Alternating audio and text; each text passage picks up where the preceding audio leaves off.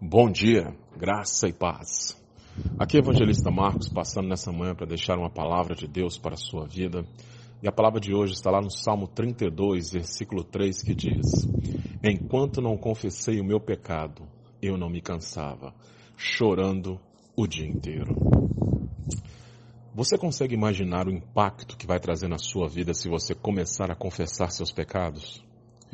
Muitos podem pensar e até dizer que não mudará nada mas a verdade é que trará grandes mudanças. Todo aquele que confessa pecado está, na verdade, agindo como alguém que busca mudança de vida. Confessar pecados é assumir nossos erros e falhas e buscar aprender com eles, pois todo aquele que confessa pecados, na verdade, se sente incomodado com isso e não está aceitando mais essa condição na sua vida. Confessar pecados é abrir o coração a Deus e deixar sair tudo aquilo que fizemos de errado e assumirmos que, na verdade, temos certas culpas em nossas vidas. Entenda uma coisa: você pode até dizer que não tem nada a confessar, mas na realidade tem. Tudo que fazemos que é contrário à vontade de Deus é um pecado. Nossas ações, palavras, pensamentos e desejos contrários à vontade de Deus são pecados. Tudo que seja contrário à palavra de Deus é pecado. E nós devemos entender que isso é ir contra a palavra é ir contra o próprio Deus.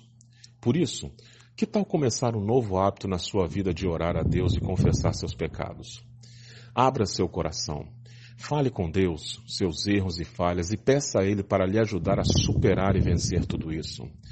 Derrame seu coração diante de Deus e permita Ele tratar do seu interior, pois somente Ele pode lavar o homem de dentro para fora e retirar todo o peso na alma de alguém. Agora, a escolha é sua continuar como a sua vida está ou buscar mudanças a partir dos pecados assumidos e confessados. Pense bem, mas toda mudança de vida começa com a prática de novos hábitos. Que o Espírito Santo lhe ajude a reconhecer seus erros e falhas e lhe ajude a assumir seus pecados. Tenha um excelente fim de semana, um ótimo dia para você e que Deus lhe ajude e lhe abençoe sempre. Fique na paz e tenha um bom dia.